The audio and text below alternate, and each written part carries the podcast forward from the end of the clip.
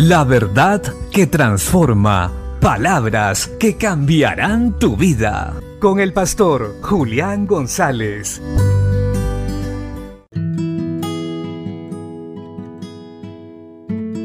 La Biblia dice en la primera carta a los Corintios capítulo 6 verso 18 al 20. Huid de la fornicación.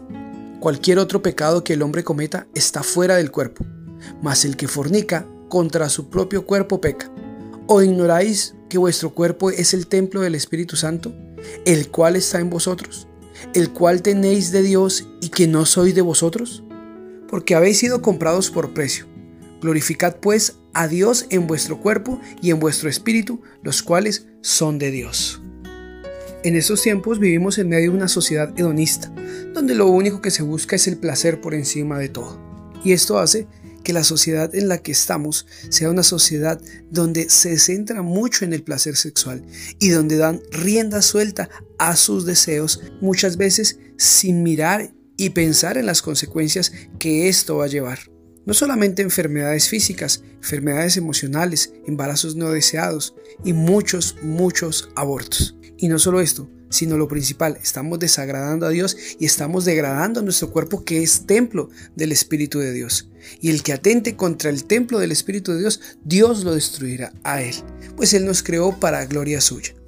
En este texto el apóstol Pablo nos dice que huyamos de la fornicación, porque el que peca en esta área contra sí mismo está pecando. Y esto se lo está diciendo a la iglesia, pues somos nosotros, aquellos que hemos sido lavados por la sangre de Cristo, el Cordero de Dios, que conocemos las escrituras y nos hemos consagrado a Dios en espíritu, cuerpo y alma. Pues los que no conocen a Cristo no les interesa hacer esto.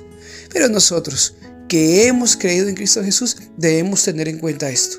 Nuestro cuerpo le pertenece a Dios y debemos apartarnos de todo pecado sexual, no porque el sexo sea malo. Dios creó el sexo para el placer mutuo de la pareja, el hombre y la mujer, pero dentro del matrimonio, pues Dios conoce al hombre y sabe lo que necesita.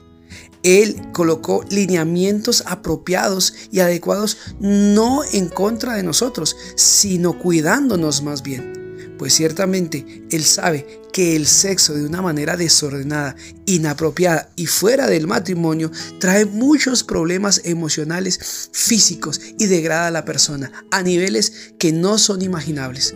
Por eso, Hoy tenemos que tener en cuenta este consejo y apartarnos del pecado sexual, huir de las fornicaciones y permitir que el Señor nos sane en esa área, traiga libertad y podamos enamorarnos de Dios de tal manera que estemos tranquilos. Bendiciones.